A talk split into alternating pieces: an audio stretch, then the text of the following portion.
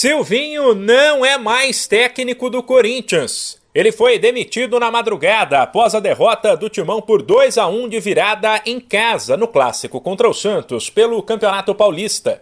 A informação nos bastidores é que o presidente do clube, Duílio Monteiro Alves, confiava que o trabalho ia avançar com o tempo e estava disposto a manter Silvinho. Porém, a pressão pela saída do técnico, que existia desde o ano passado, ficou insustentável a decisão de demitir o treinador foi tomada nos vestiários da Neoquímica Arena e depois foi anunciada em um rápido pronunciamento de Duílio. Após o jogo, nos reunimos uh, no vestiário, eu e, e, a diretoria de futebol, e entendemos ser o, o momento de interromper o trabalho com o nosso treinador e, e o momento de, de fazermos uma correção de rota.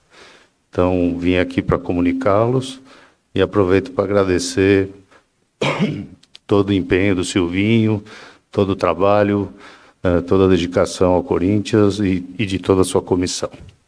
Tá, amanhã nos reuniremos novamente para decidir agora os próximos passos. Silvinho foi vaiado em Itaquera, antes mesmo de a bola rolar. Contratado em maio do ano passado, ele comandou o timão em apenas 43 partidas e teve números que de fato não são bons. Foram 16 vitórias, 14 empates e 13 derrotas. Sem esquecer que na época da contratação, Silvinho foi a segunda opção após o Corinthians negociar e não chegar a um acordo com Renato Gaúcho. De São Paulo, Humberto Ferretti.